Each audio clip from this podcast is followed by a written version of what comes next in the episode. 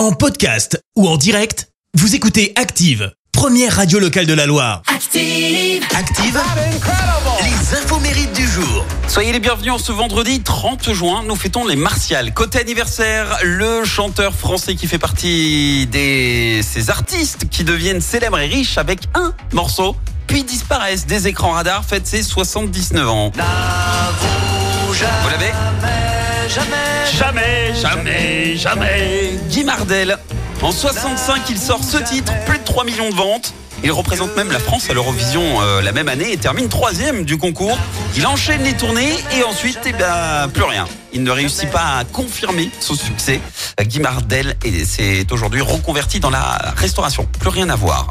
La légende de la boxe. Mike Tyson fête ses 57 ans ce matin.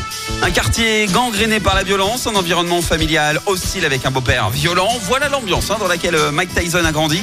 À 8 ans, c'était déjà un as de la cambriole, mais à 13 ans, il rencontre l'homme qui a changé sa vie, euh, Monsieur Kous D'Amato. Après avoir vu boxer Tyson 5 minutes, il devient son entraîneur, son père d'adoption, et lui dit Voilà, t'es un grand boxeur, Mike. Si tu m'écoutes, je ferai de toi le plus jeune champion des lourds de tous les temps. Et Tyson réalise cet exploit en 86. Il n'avait que 20 ans, 4 mois et 23 jours, un record que personne euh, n'a euh, jamais battu.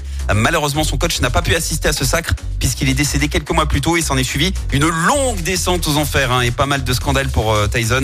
Euh, comme en 97, on s'en souvient, où il mord euh, son adversaire sur le ring, il lui arrache carrément un bout d'oreille. En 2003, Mike Tyson se retrouve même fauché alors qu'il avait gagné près de 300 millions de dollars sur les rings. Aujourd'hui, il a réussi à remonter la pente et sa fortune a été estimée à 3 millions de dollars. La citation du jour. Ce matin, je vous ai choisi la citation du scénariste et réalisateur français Yves Mirande. Écoutez. N'essaye pas de noyer tes chagrins dans l'alcool. Ils savent nager.